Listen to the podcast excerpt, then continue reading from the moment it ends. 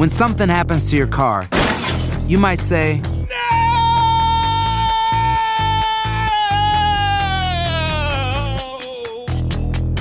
My car. but what you really need to say is something that can actually help. Like a good neighbor, State Farm is there. And just like that, State Farm is there to help you file your claim right on the State Farm mobile app. So just remember, like a good neighbor, State Farm is there. State Farm, Bloomington, Illinois.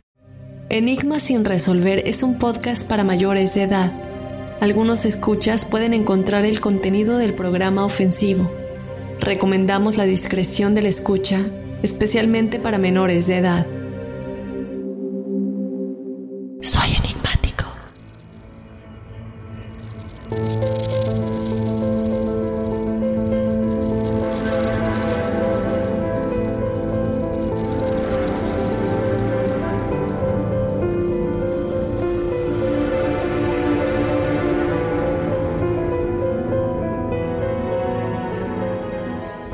Tabitha Tudors tenía 13 años cuando salió de su casa para tomar el autobús escolar.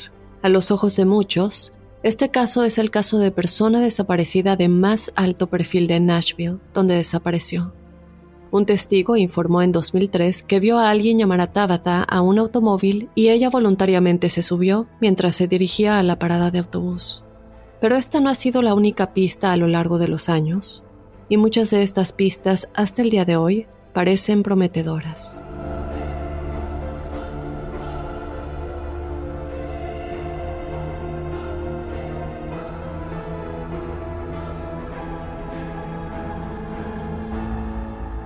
Acompáñame a analizar a detalle todo lo relacionado con el caso de la desaparición de Tabitha Tudors. Yo te doy la bienvenida, enigmático, otra semana de enigmas sin resolver, otro caso del cual tenemos varias teorías que voy a platicar con ustedes. Y si eres nuevo en este espacio, mi nombre es Dafne Wegebe y como siempre no puedo continuar sin antes recordarte que si estás en el territorio de Estados Unidos, nos puedes descargar desde la aplicación de Euforia porque esto nos ayuda a crecer, no tienes que pagar ningún tipo de suscripción ni nada, es completamente gratis. También te invito a que nos sigas en las redes sociales en donde nos encuentras como Enigmas sin resolver en Instagram y en Facebook. También te invito a que si ustedes quieren ser parte del episodio de los jueves de testimoniales enigmáticos, donde ustedes nos cuentan todas sus historias paranormales y sobrenaturales, pues que nos la escriban o nos manden un audio, un mensaje de voz. Muchos de ustedes que nos quieren mandar mensajes de voz nos preguntan cómo le puedo hacer. Normalmente en el celular hay una aplicación que ya viene con el celular que se llama nota de voz o mensajes de voz. Ahí lo pueden grabar y lo mandan a nuestro correo enigmas.univision.net. Únicamente les pedimos que el audio no se pase de 5, 5, 30 minutos y si prefieren escribirlo pues ya saben que nos lo pueden escribir y yo con gusto platico de su historia en el episodio de todos los jueves de testimoniales enigmáticos. Y bueno, sin más, vamos a comenzar con el enigma sin resolver de esta semana, la desaparición de Tabitha Tudors. When something happens to your car, you might say,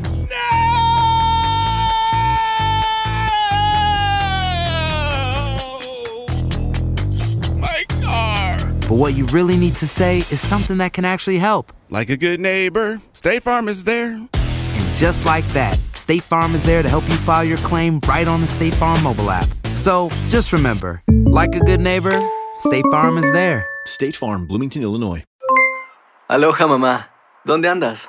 Seguro de compras. Tengo mucho que contarte. Hawái es increíble. He estado de un lado a otro con mi unidad. Todos son súper talentosos.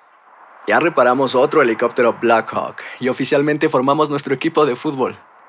Para la próxima te cuento cómo voy con el surf y me cuentas qué te pareció el podcast que te compartí, ¿ok?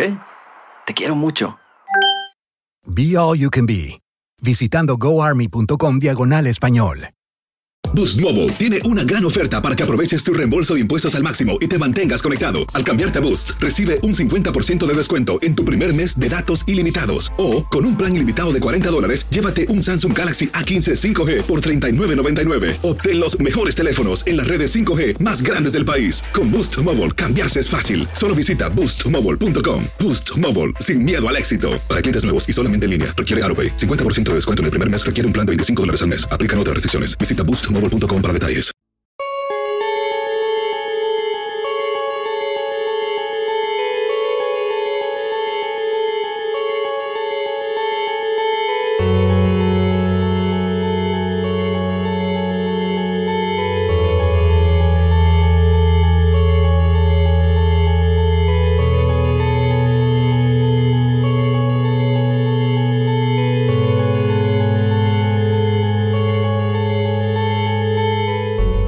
Este episodio Enigmáticos me parece un episodio especialmente desgarrador. Es un episodio en el que una pequeña de simplemente 13 años de edad desaparece y después de tanto tiempo, a pesar de, como dije al principio, muchas eh, pistas prometedoras, muchos avistamientos, todavía no se sabe en dónde está. No se ha encontrado evidentemente un cuerpo, no se ha encontrado un sospechoso que realmente pueda ser una persona de alto interés, pero lo que sí quiero aclarar desde ahorita es que los padres de Tabitha, a pesar de todo lo que han pasado, que, vamos a hablar no solamente de la desaparición, pero muchas otras cosas eh, que lamentablemente les ha pasado desde que la desaparición de Tabitha sucedió, ellos han hecho cosas asombrosas y han sido una gran luz de esperanza para muchos otros padres o personas que han perdido a gente querida.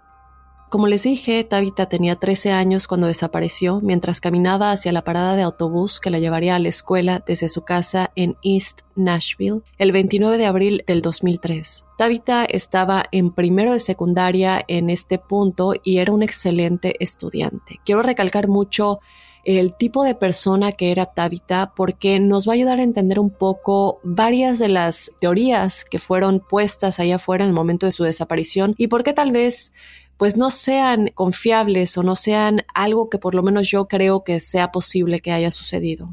Tabitha era una niña que, o bueno, adolescente ya en este punto, que sobresalía en la mayoría de sus clases, ella era increíblemente amigable, en los pocos meses antes de su desaparición, ella había también comenzado a ir a la iglesia con una de sus mejores amigas, eh, ofreciéndose como voluntaria. Ella muchos la describen como una niña simplemente diferente. A pesar de tener 13 años de edad, en el momento de su desaparición, ella siempre fue descrita como más que una simple adolescente y más sabia y madura para su edad. Ella pasaba el rato con sus padres en casa cuando ellos no estaban en el trabajo y ella no estaba en la escuela, pues simplemente era una persona que prefería estar con ellos, algo que a lo mejor no muchos experimentan en esta etapa adolescente. Esto es algo que recalcan muchos sus padres porque ella sí tenía varios amigos del vecindario, era un vecindario no muy grande, muchos niños de su edad, y adolescentes de su edad vivían aquí y ella siempre prefería estar con sus padres. Ella también era descrita por muchos de sus seres queridos como un alma vieja que realmente apreciaba las interacciones humanas en lugar de aquellas en las que generalmente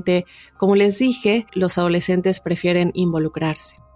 El 29 de abril de 2003 era cualquier otra mañana, su mamá Débora se despertó a las 6 de la mañana para comenzar a prepararse para ir al trabajo y cuando se despertó ella notó que Tabitha estaba durmiendo en la esquina o bueno, más bien a los pies de su cama. Ella no estaba sorprendida realmente porque era algo que ella hacía constantemente, como dije, era una persona tan familiar que normalmente en medio de la noche ella se colaba en la cama de sus papás, se hacía un pequeño lugar al final de la cama y ahí es donde pasaría el resto de la noche. Así que bueno, la mamá de Tabitha, Débora, se despierta, continuó su mañana y se fue poco después al trabajo. Posteriormente, el papá de Tabitha se despierta para prepararse también para ir a su propio trabajo y justo antes de las 7 de la mañana, él comienza pues a mover a Tabitha, a despertarla un poco, le dijo, bueno, ya es hora de despertarte, comienza a prepararte para ir a la escuela. Los padres de Tabitha ambos normalmente se iban al trabajo antes de que ella se fuera a la escuela, pero ella no se quedaba sola en la casa, con, con ellos vivía su hermana mayor Jamie y los hijos de Jamie,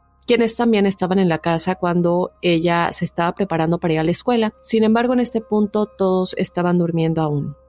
Alrededor de las 7.50 de la mañana, Tabitha salió hacia el autobús escolar y en algún lugar, en lo corto de esta caminata, sucedió algo. Era una corta distancia desde su casa hasta la parada del autobús y el autobús normalmente pasaba a las 8 de la mañana para llevarla a la escuela secundaria Bailey.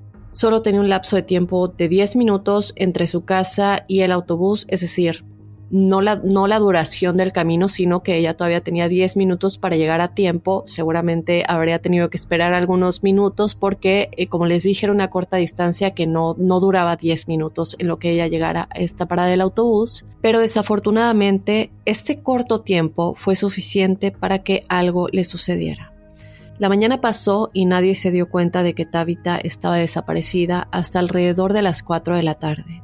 Su madre trabajaba en una escuela primaria local, por lo que llegaba a casa bastante temprano. Digo, temprano entre comillas, porque aquí en las escuelas de Estados Unidos, normalmente para muchos de ustedes que vivan aquí o posiblemente tengan hijos aquí, pues saben que eh, las escuelas salen más tarde que en México y cuando llegué aquí a Estados Unidos como eh, niñera, yo vine a Estados Unidos primero como un au pair, que es básicamente una niñera que viene al extranjero y vive con una familia, pues yo me encargaba de cuidar a tres niños, me encargaba de levantarlos, de llevarlos a la escuela, de recogerlos de la escuela y me di cuenta que aquí en Estados Unidos ellos salen mucho más tarde. Yo iba por los niños a la escuela alrededor de las 4 de la tarde y esto era temprano porque normalmente hay programas en los que se pueden quedar después de la escuela en caso de que los padres trabajen y no puedan ir por ellos a tiempo o, en este caso, que lleguen a casa cuando los padres ya están ahí y pues les puedan dar de comer y todo esto. Y este punto también lo quiero recalcar porque muchos en este caso han juzgado a los padres de irresponsables porque Tabitha se iba sola a la parada de autobús o porque regresaba sola. Y yo sí quiero recalcar que esto es muy común en Estados Unidos. Es muy común que los niños se vayan solos a la parada de autobús y que regresen también en el mismo autobús escolar. En mi caso yo vi esto porque eh, en esta misma casa en la que yo trabajaba como niñera, los papás se iban muy temprano a trabajar y eh, yo levantaba a los niños alrededor de las 8 de la mañana para irse a la escuela, ellos entraban a las 9. Quiero recalcar esto porque a lo mejor varios de ustedes también van a pensar que era irresponsable de los papás, pero, pero sí es normal, es algo común y a lo que mucha gente está acostumbrada aquí. La mamá de Tabitha llega a casa antes de las 4 de la tarde y esto pues es un punto en el que nadie se ha dado cuenta que Tabitha está desaparecida, nadie sabe que no llegó a la escuela, nadie sabe que eh, pues han pasado lamentablemente muchas horas que se desperdiciaron hasta este punto en el que Tabitha a lo mejor ya podría estar muy lejos de la zona. Cuando la mamá de Tabitha llegó a casa alrededor de las 4 de la tarde, Esperó como siempre que Tabitha entrara corriendo por la puerta y ella normalmente llegaba estando muy emocionada de contarle a su mamá sobre su día, pero ese día ella nunca entró por la puerta. Débora se sentó a esperar, miró el reloj mientras los minutos parecían correr eternamente y en silencio esperaba que tal vez el autobús pues se hubiera retrasado un poco o tal vez en el peor de los casos ella pensó a lo mejor Tabitha perdió el autobús, no llegó a tiempo, pero eh, estas son ideas que ella está tratando de entender. Bueno, esto es muy raro, yo conozco a mi hija y, y yo sé que llega puntualmente y ella ya sentía raro, ¿no? Ella está muy preocupada porque también no había ninguna llamada telefónica por parte de la escuela para decirle, bueno, mira, fíjate que Tabitha está todavía aquí, ya vamos a cerrar la escuela y necesitas venir a buscarla. Este no era el caso, entonces después de esperar bastante, decidió caminar tres cuadras hasta la parada del autobús, con la esperanza de que a lo mejor si se quedaba ahí, en caso de que el autobús sí estaría llegando un poco tarde o más tarde de lo normal, pues llegaría, ¿no? Pero toda la zona estaba completamente abandonada, no había rastro ni del autobús ni de ningún otro niño que a lo mejor se acababa de bajar del autobús. En este punto, ella decide conducir de inmediato a la escuela porque en su mente la única explicación del por qué Tabitha no estaría en casa ya en este momento sería porque perdió el autobús y está esperando en la escuela. Sin embargo, como les dije hace un momento, ella todavía se preguntaba si este es el caso porque nunca había recibido una llamada telefónica para ir a buscar a su hija. Ella llega a la escuela y el edificio está cerrado en este punto. No había ninguna señal de que hubiera alguien alrededor y Tabitha no estaba sentada en algún lado esperando. Así que se apresuró a regresar a casa en este punto pensando, bueno, a lo mejor espero que mientras yo salí ella haya llegado. Ella llegó a la casa y Tabitha todavía no estaba ahí. El papá de Tabitha, Bo, regresó a casa de su trabajo alrededor de las 5 de la tarde y ambos se dieron cuenta que en este punto algo estaba mal. Juntos vuelven a la escuela y cuando llegaron ya en desesperación comienzan a, golpear la puerta, gritar que alguien les abra, esperando que a lo mejor el, superintendente o alguien que estuviera ahí, algún empleado que, que hubiera quedado después de que cerraron la escuela, pues les abriera la puerta. Alguien sí les abre la puerta y los deja entrar.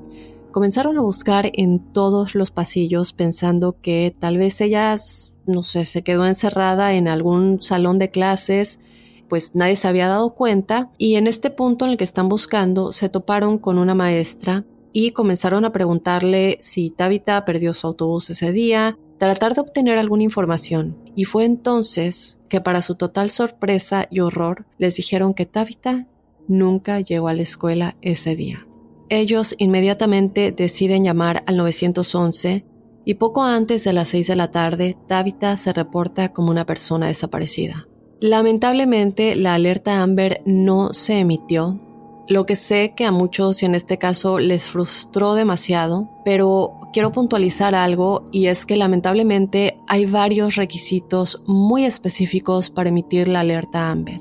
Varios de estos requisitos son que alguien logró ver cómo secuestraban a este niño o niña, tiene que haber también una descripción precisa de lo que llevaba puesto y el aspecto del automóvil en el que se le vio ser secuestrado o secuestrada. Y como nadie la vio salir esa mañana, nada, hasta este punto no saben que alguien había presenciado nada, ya más adelante vamos a hablar de varias de las teorías, lamentablemente no había nada que pudieran hacer. Recordemos que Jamie la hermana mayor y sus, y sus hijos, o sea, los sobrinos de Tabitha, estaban dormidos cuando ella salió de la casa y sus papás ya se habían ido al trabajo. Entonces, de nueva cuenta, esta es la razón por la que nadie sabía que llevaba puesto. Deborah y Bo, los papás de Tabitha, conocían muy bien a su hija, al igual que el resto de su familia, e incluso mucha gente, si no es que todo el vecindario. Y Deborah se temía lo peor. Tabitha no era una niña que se saltaría a la escuela, estaba muy orgullosa de su récord de asistencia perfecta y eso era algo que era muy raro realmente. Y cabe recalcar que muchas de eh, sus amigas o amigos de la escuela que hubieran huido con ella de la escuela para irse a un centro comercial o algo que es lo que hacen los adolescentes cuando se saltan la escuela, todos habían ido a la escuela, no había como alguna opción de con quién se podría haber ido, si es que este fuera el caso. Además de esto, ella estaba muy apegada a su familia. En cualquier cosa de que fuera a llegar tarde o si quisiera ir a algún lado, siempre pedía permiso. Y los papás muchas veces saben cuando su hijo o su hija no haría algo así. Y este era el caso. Pero como dije anteriormente, el hecho de que nadie sabía que ella había estado perdida durante toda la mañana pues significaba que ella había estado desaparecida desde esa mañana en algún momento entre las 7.50 am y las 8 am y ya había habido muchas horas que se desperdiciaron. Dentro de las siguientes dos horas, los oficiales estaban recorriendo el área hasta unas dos millas para explicarles un poco porque yo vi una foto del vecindario en donde desapareció y la calle exactamente en donde desde su casa hasta el autobús, realmente es que no hay mucho alrededor, solo hay varias casas y hay dos escuelas diferentes, entre ellas eh, la escuela de Tabitha. Así que desapareció en medio de este vecindario, en donde están muchas casas de gente que la conoce, vecinos, vecinas, y es un horario también en el que muchos otros niños y adolescentes del vecindario caminan a la parada del autobús. Un horario en el que Muchos de los padres se están levantando, están tomando su café en la mañana en la cocina, ven a mucha gente pasar caminando o ya yéndose al trabajo.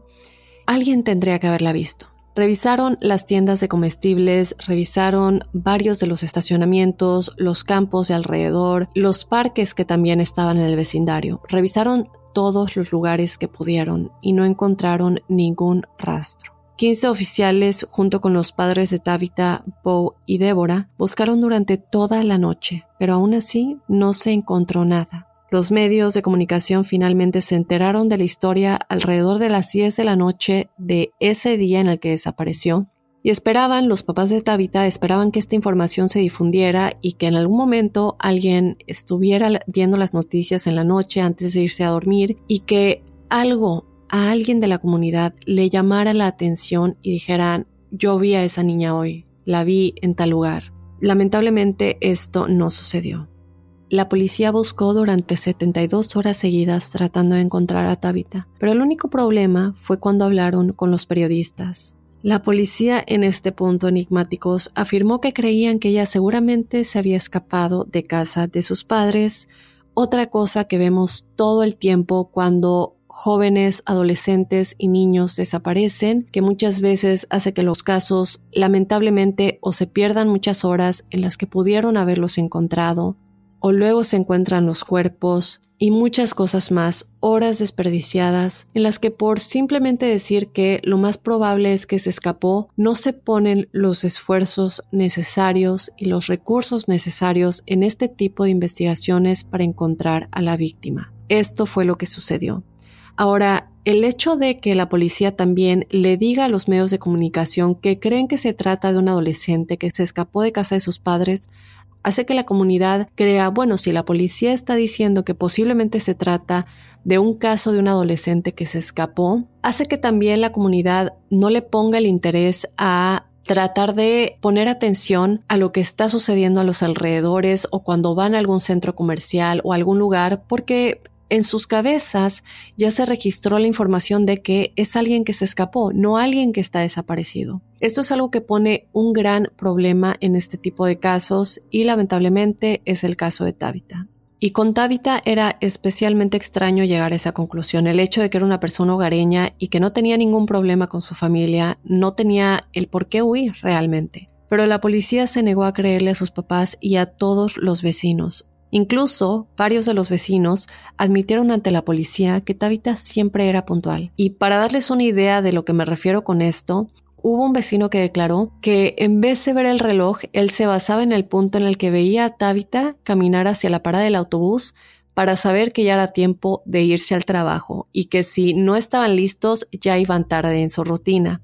Así de puntual era Tabitha. Para que pase demasiado tiempo y un vecino la use básicamente como su reloj. Y curiosamente, la mañana en que Tabitha desapareció, este vecino y su familia ya iban tarde a su rutina precisamente porque nunca vieron a Tabitha pasar, no la vieron caminar hacia el autobús. Cuando se dieron cuenta que ya era más tarde de lo normal, pues ellos se fueron a su trabajo y lo ignoraron. Otra cosa que salió a la luz es que Tabitha estaba emocionada por un viaje que se suponía iba a hacer con su familia a Six Flags en dos semanas y que no había parado de hablar de eso, incluso había dejado artículos que se habría llevado con ella si se hubiera escapado. Dejó atrás sus pertenencias personales, o aunque sea un poco de ropa se tendría que haber llevado, y también dejó 20 dólares que tenía. Si planeaba huir, al menos habría tomado su dinero, Conforme la investigación avanzó, la policía encontró un pedazo de papel en su habitación con sus iniciales y las iniciales de alguien más. Estas iniciales eran MTL. Y a pesar de sus esfuerzos, nunca pudieron averiguar de quién eran estas iniciales. Yo me pregunto por qué no pude encontrar información con respecto a esto, pero me imagino que tuvieron que haberlo hecho. Y me refiero a si revisaron el sistema escolar. Obviamente, la escuela tiene toda la información de todos los estudiantes que asisten a la escuela, por lo que debería haber algún tipo de, forma en que podrían haber reducido las iniciales. Pero eh, no encontré nada al respecto, por tanto yo me imagino que no se encontró nada. También creo que está relacionado con otra cosa de la que voy a hablarles más adelante, así que no se despeguen. También revisaron los registros de las computadoras en una biblioteca cercana. Ella a menudo iba ahí, a esta sala de computadoras, para hablar en diferentes salas de chat. Así es, ella estaba en varias salas de chat, pero la policía en este punto no encontró nada relevante. Voy a hablar un poquito más a fondo de esto también en un momento. Durante todo este tiempo, la comunidad ayudó a la familia, a un punto en el que te das cuenta de qué tan queridos eran en esta comunidad.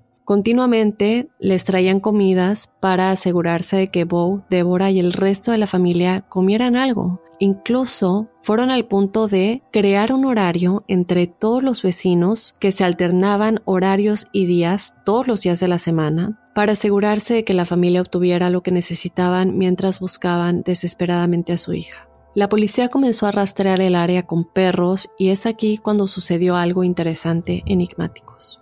Cuando los perros están rastreando el olor de Tabitha, desde su casa hasta la calle 14, que es en donde tomaba el autobús, Ellos siguen la ruta normal, pero hay un punto en el que los perros a la mitad del camino se dan la vuelta y vuelven al camino a casa de Tabitha. Lo que les indicó a todos que por alguna razón Tabitha caminaba a la parada del autobús, pero algo la hizo girar. Toda la familia fue entrevistada exhaustivamente, tomaron la prueba del polígrafo. Esto pasa en cualquier caso, no precisamente porque sean sospechosos, pero es importante descartar a toda la gente cercana a la víctima antes de avanzar más a otras personas. Hubo un par de cosas que sucedieron con su hermana mayor, Jamie, de lo cual muchas personas especularon desde el principio. Y en este caso, desafortunadamente, ella era la única persona en la casa con sus hijos cuando Tabitha desapareció. Y en este punto se anuncia públicamente que hubo algunos problemas con la prueba de polígrafo de Jamie. Pero Jamie luego salió a la luz diciendo que la policía en realidad la había intimidado y la presionaron horriblemente. Dijo que eh, le dijeron que si fallaba la prueba del polígrafo le iban a quitar a sus hijos, le dijeron que todos, incluida su familia, verían su rostro en todas las noticias. La pusieron tan ansiosa que ni siquiera podía responder a ninguna de estas preguntas sin ser aterrorizada, lo cual es algo que puede cambiar por completo los resultados de una prueba de polígrafo. Incluso está de alguna manera prohibido, eh, después de muchos de estos casos que se ha comprobado que alguien es inocente, por el hecho de que fallaron la prueba del polígrafo en casos en los que fueron básicamente aterrorizados antes de realizarla. Y esto es algo que te pone nervioso antes de ponerte en la prueba del polígrafo precisamente con la intención de ponerte nervioso. Lamentablemente muchas veces esto sucede o porque los detectives están convencidos de que fue la persona sin tener suficientes pruebas o porque se quieren deshacer del caso lo más rápido posible sin importarles que pueden poner a alguien inocente tras las rejas. Otra cosa que quiero platicar es que Tabitha vivía en un vecindario en el que, a pesar de que ya comenté que la mayoría de los vecinos conocían a la familia, los apreciaban mucho, también cabe recalcar que sí había gente que vivía en ese vecindario que eran delincuentes sexuales y ex convictos, lo que comenzó a preocuparle obviamente a la policía y a la familia. Entonces deciden interrogar a todos los exconvictos y delincuentes sexuales del vecindario para descartarlos de inmediato. Esto los llevó a muchas personas diferentes y unos de ellos eran un matrimonio que vivía a pocas casas de la casa de Tabitha y habían sido acusados de agredir sexualmente a un menor solo dos semanas después de la desaparición de Tabitha, lo cual obviamente era increíblemente sospechoso. Había un hombre en específico justo al final de la calle que fue arrestado meses después de su desaparición por atraer a un joven que casualmente iba a la misma escuela secundaria de Tabitha. Él iba en su motocicleta en el punto en el que eh, llamó a este joven y lo llevó al medio de la nada e intentó agredirlo sexualmente. Y esta misma persona atacó a otra mujer en una estación de autobuses. Claro que esto llama la atención y alerta a las autoridades y también a la familia. Lamentablemente no podían arrestarlo sin ninguna prueba y ninguna prueba se tuvo. Años más tarde, otro vecino fue cuestionado porque un miembro de su familia advirtió a los padres de Tabitha diciendo que este hombre, es decir, su familiar, había agredido sexualmente a sus propias hijas, a las hijas de él, no de esta persona que lo está reportando, y que por esto había estado en prisión durante 10 años pero ya había sido liberado en el momento en que Tabitha desapareció. Así que la policía también exploró esta posibilidad. Pero ninguna de estas personas que eran conocidas por secuestrar y agredir a estos menores que vivían en el área en la que Tabitha vivía y tomaba el autobús pudo conectarse con lo que le sucedió a Tabitha ese día. Posteriormente, eh, les comenté hace un momento que era un poco extraño, ¿verdad? Que en el momento en el que Tabitha desaparece, o, por lo menos en las siguientes 72 horas, nadie hubiera dicho que la habían visto. Era algo muy extraño porque también, como dije, muchos eh, niños y jóvenes iban a la parada del autobús al mismo tiempo que Tabitha. Pero con el paso del tiempo sí se pudieron encontrar bastantes personas que realmente presenciaron a Tabitha en su caminata esa mañana. Como les comenté, eran alrededor de las 8 de la mañana. Ahí es cuando todos se levantan para tomar su café, abren las persianas y mucha gente estaba muy familiarizada con ver a Tabitha caminar a la escuela. Un hombre mayor afirmó que De hecho, vio a Tabitha ir de la calle William a la calle 14, que es donde tomaba el autobús, por lo que estaban seguros de que al menos llegó a la calle 14. Algunos testigos más dijeron que la vieron a lo largo de la calle 14 caminando hacia la calle Boscobel, que es una calle alterna, y un hombre que vivía cerca de la parte superior de esa calle, que es exactamente la misma parte por la que habría pasado para llegar a su parada de autobús, afirmó que acababa de abrir su puerta esa mañana y vio a Tabitha caminando por la calle leyendo algún tipo de papel. No se sabe qué era este papel, pudo haber sido un papel de la escuela, pudo haber sido una carta, pudo haber sido algo relacionado con el papel que se encontró en su cuarto con estas iniciales, pero lo que dijo esta persona es que ella no parecía ni ansiosa ni nerviosa, solo estaba caminando normal hacia su parada de autobús y la última persona que posiblemente vio a Tabitha fue un niño. Lamentablemente, eh, la historia de este niño nunca ha sido validada. Han cuestionado su credibilidad desde el principio y de hecho lo han calificado de poco confiable. Esto es algo que me parece increíble porque su información coincide con otra información de la que les voy a platicar. Afirmó que Tabitha estaba yendo en dirección hacia el autobús y dijo que un auto rojo se detuvo junto a ella. Él dijo que tuvieron una conversación rápida, dijo que este era un hombre alrededor de 30 o 40 años, y dijo que Tabitha se subió al vehículo, que el vehículo luego hizo una vuelta en U y se alejó. ¿Recuerdan lo que les, les dije hace un momento sobre los perros, cuando los perros rastrearon su olor? Yo quiero aclarar esto rápido porque creo que hay algo importante.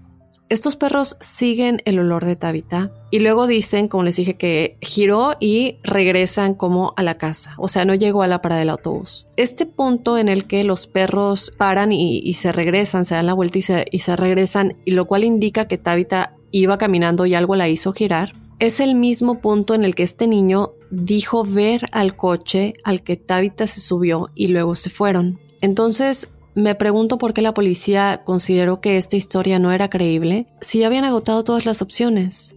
Esto es lo que sucedió. Creo que no nos sorprende después de tantos casos de personas desaparecidas y asesinatos sin resolver que hemos visto en los que la policía realmente hace cosas o toman decisiones que no podemos entender.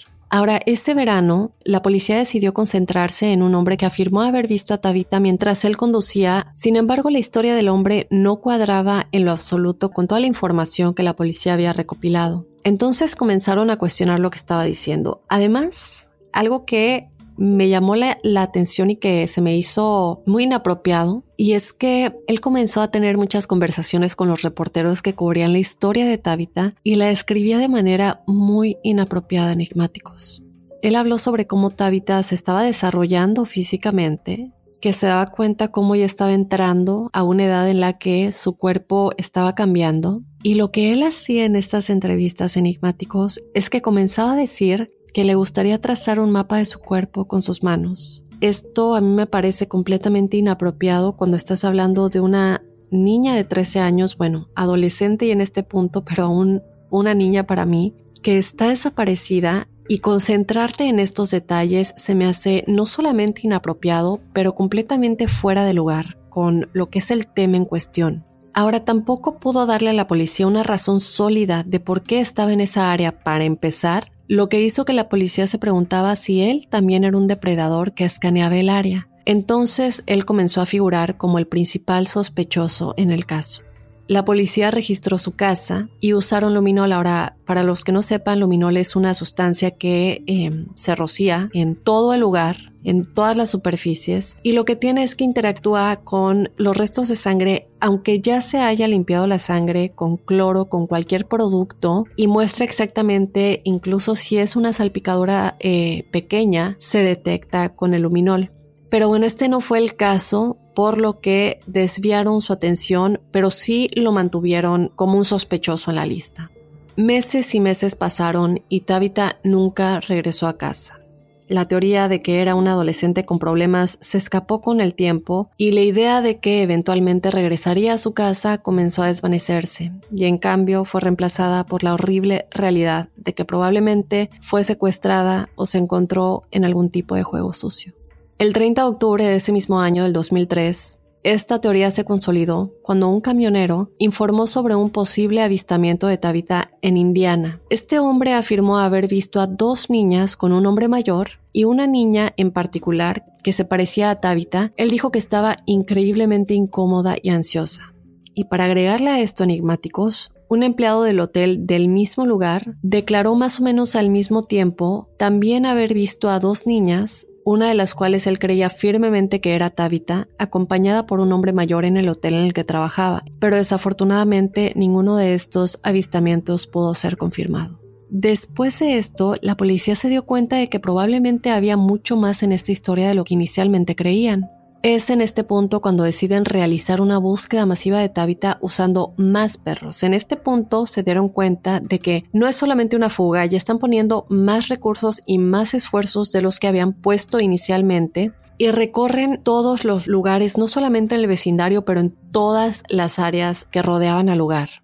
Todo esto se hizo metódicamente en busca de cualquier posible señal de Tabitha. Pero en este punto ya habían pasado meses desde que desapareció. Digamos que algún cuerpo, si alguien decidió por alguna razón enterrar el cuerpo en algún área cercana o en algún área tal vez no tan cercana, pero ya en todos los lugares en los que estaban buscando ya se había extendido demasiado la búsqueda, no solo al vecindario. Después de tantos meses que han pasado, y después de, tanto cubrir la historia en los medios de comunicación, quien fuera que lo haya hecho, posiblemente ya hasta hubiera desenterrado el cuerpo. Si es que hay cuerpo, cabe aclarar que mucha gente, incluso sus padres, creen que aún está viva. La pudo haber movido del lugar. Muchas cosas pudieron haber pasado en todos estos meses que borraran cualquier rastro que tal vez se hubiera podido haber encontrado. ¿Por qué poner el esfuerzo hasta tantos meses después. También en este punto la policía ya había empezado a tener muchas críticas del público y de la gente eh, por cómo habían llevado el caso hasta este punto.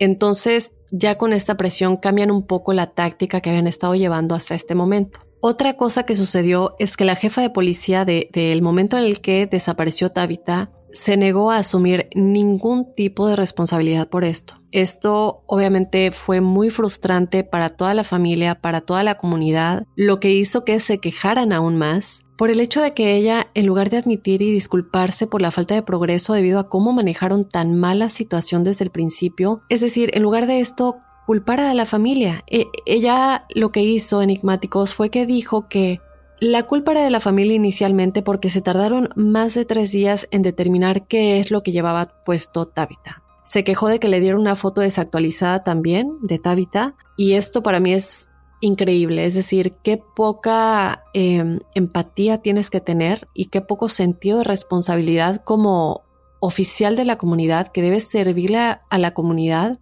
y que también te puedes imaginar como cualquier tipo de escenario que le pudo haber pasado a una pequeña de 13 años. Pero bueno, este proceso de tres días que les tomó a los papás definir qué es lo que llevaba puesto, pues solamente hace que la jefa de policía los culpe a ellos en vez de admitir responsabilidad. En enero del 2004, esta jefa de la policía, que por cierto cabe recalcar que se llama Deborah Faulkner, Seguramente tal vez esté pronunciando el apellido mal, pero bueno, ella fue reemplazada. Y a los pocos días de asumir el cargo, el nuevo jefe de policía anunció que Tabitha no estaba siendo tratada como una fugitiva y estaba siendo tratada como un secuestro y que él y el departamento de policía ahora a su cargo iban a tratar el caso como máxima prioridad. En este punto, tanto la policía como el FBI intentaron averiguar qué estaba sucediendo exactamente en este caso y luego hubo otros que intentaron descubrirlo por su cuenta, es decir, muchas veces la comunidad comienzan a hacer su propia investigación en los casos, esto lo hemos visto muchas veces e incluso hemos visto cómo la comunidad resuelve los casos en vez de la policía. Y esto a mí me parece fascinante. En este punto, un amigo de la familia llamado Johnny White tenía sus propias teorías. Una de sus teorías implicaba a uno de los exnovios de la hermana mayor de Tabitha. Jamie. Y mientras que Jamie no está de acuerdo hasta el día de hoy con esta teoría, Johnny White y muchas otras personas creen firmemente que este exnovio tuvo algún tipo de participación en la desaparición de Tabitha. ¿Por qué? Bueno, lo que sucede es que la mañana en que Tabitha desapareció, el exnovio de Jamie salió de su trabajo alrededor de las 7 de la mañana, este era su horario, él trabajaba de noche, Y a las 7 de la mañana es un poco antes de que Tabitha desapareciera. Él trabajaba en una tienda cercana de la casa de Tabitha. Para agregarle a esto, coincidió casi perfectamente con la descripción que el joven al que, ¿se acuerdan de este joven o, o bueno, niño joven al que no consideraron que su historia era confiable? La descripción que él dio de esta persona con la que Tabitha supuestamente se subió al coche coincidía mucho con el exnovio de Jamie y también con el auto rojo. Él tenía un auto rojo. Y algo que me parece interesante en este punto es que este exnovio había vivido antes en la casa de los Tudor, de la familia Tudor, cuando era novio de Jamie. Por lo que estaba muy familiarizado con todas las rutinas de la familia, a qué horas iban del trabajo, a qué hora ella iba a la escuela y todo eso. También sabía en dónde estaba la parada del autobús y todo lo que posiblemente habría necesitado para secuestrarla. Otra cosa que también se informó y que le llamó la atención no solamente a Johnny White, pero a todos los que estaban de acuerdo con él, es que él se negó a ayudar en la búsqueda en absoluto. Entonces, mucha gente cree firmemente por esto y todo lo que ya comenté que él estuvo involucrado de alguna manera o forma debido a algo que fue muy recalcado por sus papás y por toda su familia y la gente que la conocía y es que ella nunca se hubiera subido al auto con un extraño. Únicamente se hubiera subido al auto si era alguien conocido de mucha confianza o alguien de la familia, por lo que mucha gente piensa que él era lo suficientemente cercano como para ser considerado de la familia, es decir, vivía con ellos, vivió con ellos mucho tiempo mientras estaba en una relación con la hermana de Tabitha. Otra cosa es que una niña de 11 años de Northport, Alabama, desapareció en agosto de ese mismo año, el 2003. Y lo que más le llamó la atención a la gente y a la policía es que tenía una apariencia física muy parecida a la de Tabitha y también desapareció bajo las mismas circunstancias yendo al autobús de la escuela en la mañana. Lamentablemente el cuerpo de esta niña sí fue encontrado más tarde, lo que a muchos les hizo pues preocuparse aún más. En este punto, Deborah y Bo, los padres de Davita, asistieron a muchos programas de televisión, fueron entrevistados, ellos estaban tratando de difundir la historia de su hija que no fuera olvidada y desafortunadamente esto terminó colocándolos en una posición perfecta para que la gente se aprovechara de ellos, gente sin escrúpulos, sin corazón, sin empatía, sin tratar de ponerse en los zapatos de otra persona que está sufriendo tanto, esto yo no, de verdad no lo puedo entender. Una de estas personas era un psíquico que les dijo que su hija ya no estaba viva y que estaba en medio de un campo. Ahora, ¿por qué esto fue malo? Digo, hay muchos casos en los que los psíquicos se involucran en investigaciones y lo que dicen sí es real y, y sí las pistas que ellos dan lleva a encontrar cuerpos o lleva a encontrar personas que están en casas secuestradas. Pero en este caso no era así.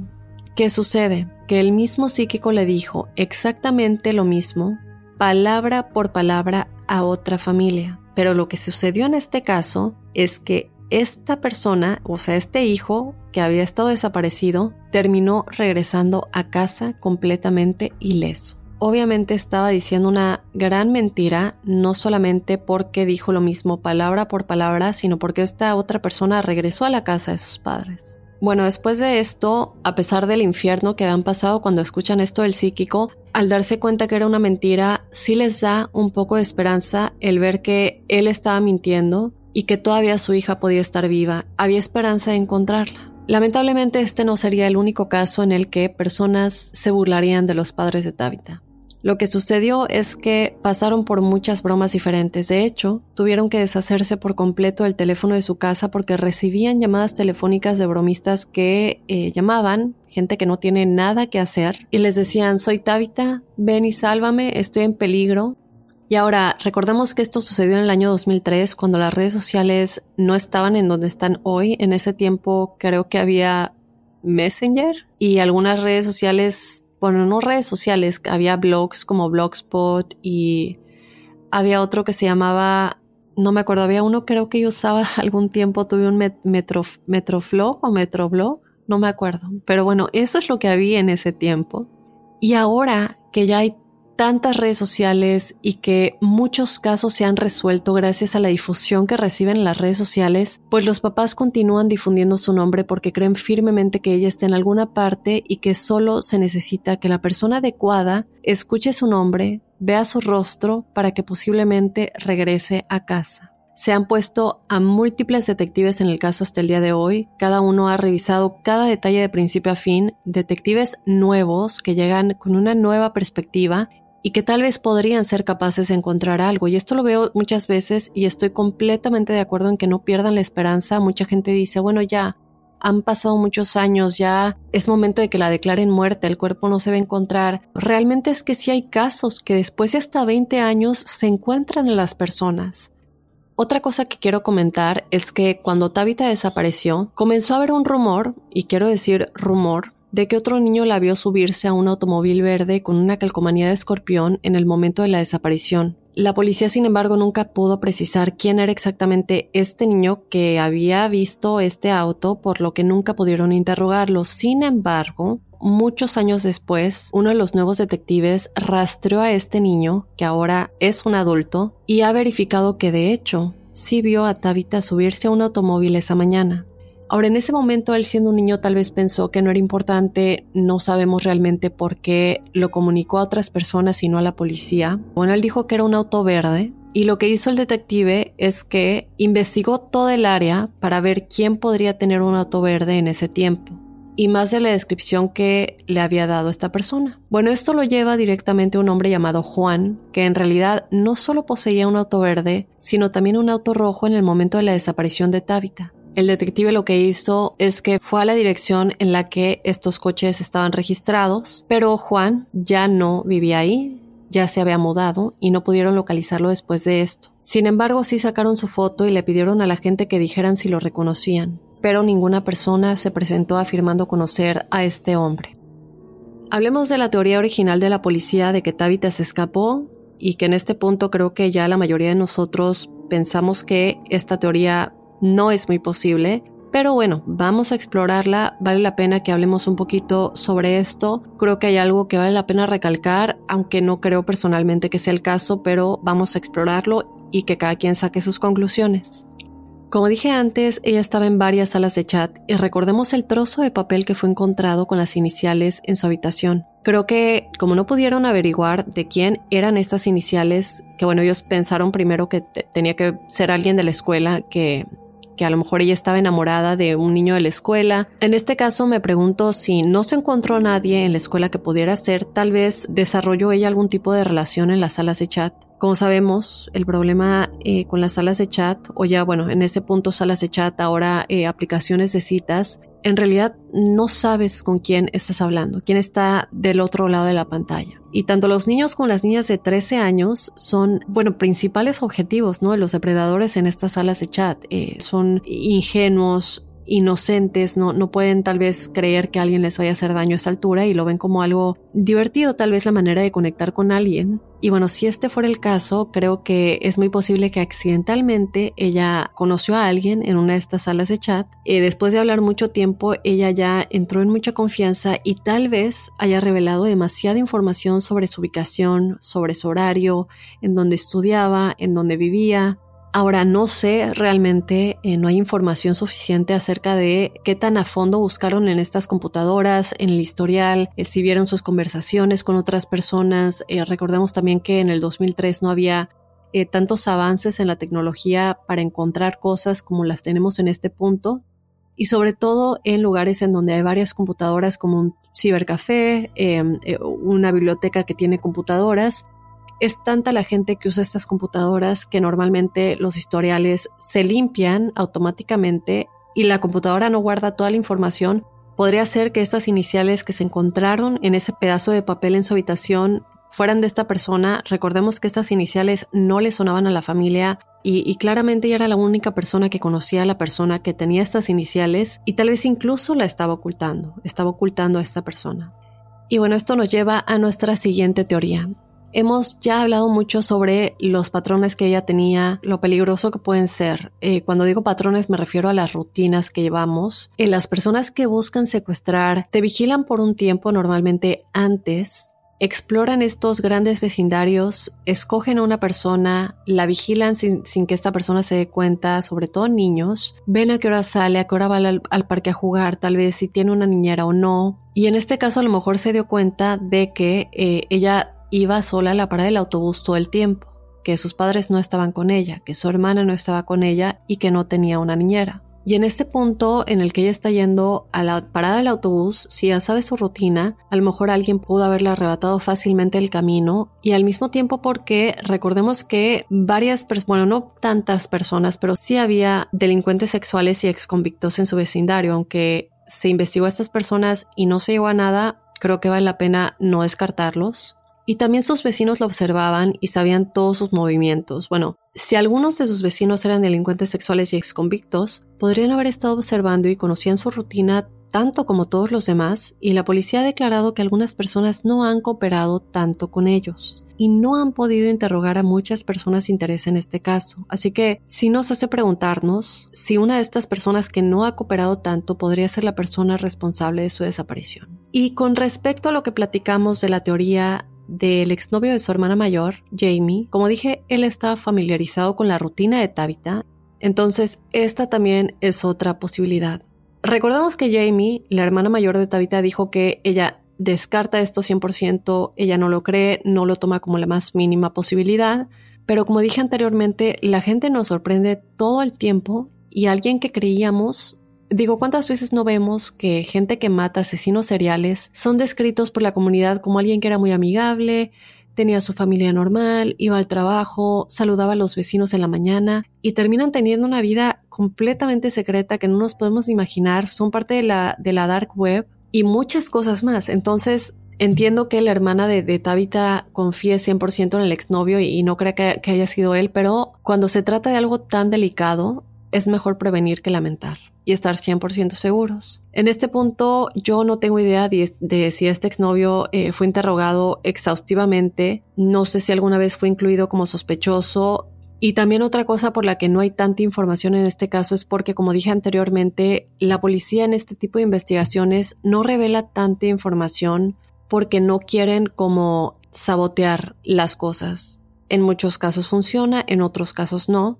Pero lo vemos en muchos casos, por ejemplo, el caso de Gaby Petito, que muchos de ustedes ya sabrán de esta chica que viajaba por todo Estados Unidos con su novio en, en una van, decidieron tomar un tiempo y, y terminó muerta y, y, mucho tiempo no se supo realmente qué es lo que pasó y ella estaba desaparecida. Luego el novio regresó a su casa con sus papás y luego se volvió a ir. No se sabe si, si le contó algo a sus papás. Luego, posteriormente, lamentablemente, se encuentra el, el cuerpo de Gaby en este punto, él está desaparecido, el novio está desaparecido, y luego se encuentra también el cuerpo de él, llegando a la conclusión de que se suicidó. No se sabe todavía qué es lo que pasó, si hubo una pelea muy grande. Días antes se encontró un video de una cámara de, de las que llevan los policías en el cuerpo, en, en, sus uniformes, y se vio que los habían detenido eh, porque estaban peleando y alguien llamó al 911 y reportó esto, reportó que había una pareja peleando y que él le estaba maltratando un poco, que le estaba agarrando de la cara, y es cuando la policía responde, le pregunta, bueno, ¿en dónde están? Y van. Entonces hay sospecha de que a lo mejor después de esto, una pelea muy grande en la que él terminó matándola,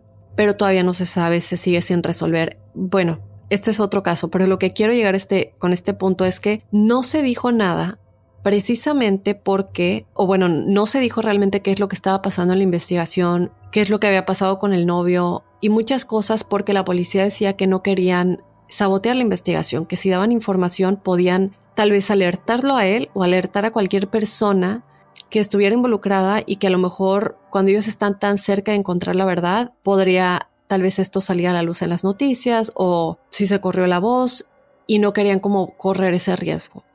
Creo firmemente que fue secuestrada por alguien que había pasado un buen rato observándola o alguien que la conocía muy muy bien y pudo convencerla de subirse a este auto. Es lamentable, los padres hasta el día de hoy creen que ella está viva, creen que ella se hubiera encontrado su cuerpo, algún resto, sus huesos, lo que sea. Alguien la tiene en algún lado, tal vez ya está hasta en otro país, le cambiaron el nombre, eh, víctima de alguna organización, no se sabe, tantas cosas que suceden y que hemos visto, en, sobre todo con las mujeres y con los niños. Ellos creen que sigue viva, la siguen buscando. Déjenme saber ustedes qué es lo que opinan sobre este caso, por qué teorías se van, qué creen que le sucedió, creen que siga viva o no. Este lamentablemente sigue siendo un caso sin resolver. Nos seguimos preguntando en dónde está Tabitha Duthers. De esta manera voy a despedir el episodio de esta semana. Yo te invito a que nos sigas en las redes sociales, donde puedes interactuar con nosotros, en donde muchos enigmáticos nos mandan fotos o cosas que han visto para el episodio de testimoniales enigmáticos que publicamos en, en, nuestras redes sociales. Les recuerdo que si quieren compartir alguna foto o algún video, nos den por favor la autorización por correo, nos escriban que nos dan autorización de publicarla en las redes sociales, si no, aunque la compartan y quieran que la difundamos, o preguntarle a los enigmáticos qué piensan, no la podemos difundir sin su autorización. Entonces recuerden escribir en el correo que nos dan autorización, también de leer su mensaje o si quieren que lo publiquemos como anónimo o que digamos su nombre. Y esto nos lo pueden enviar a enigmas.univision.net, que es donde estamos leyendo sus testimoniales para el episodio de los jueves de testimoniales enigmáticos. Y sin más, me despido del episodio de esta semana. Yo te espero el jueves con los testimoniales enigmáticos y el próximo lunes con otro enigma sin resolver. Soy enigmático.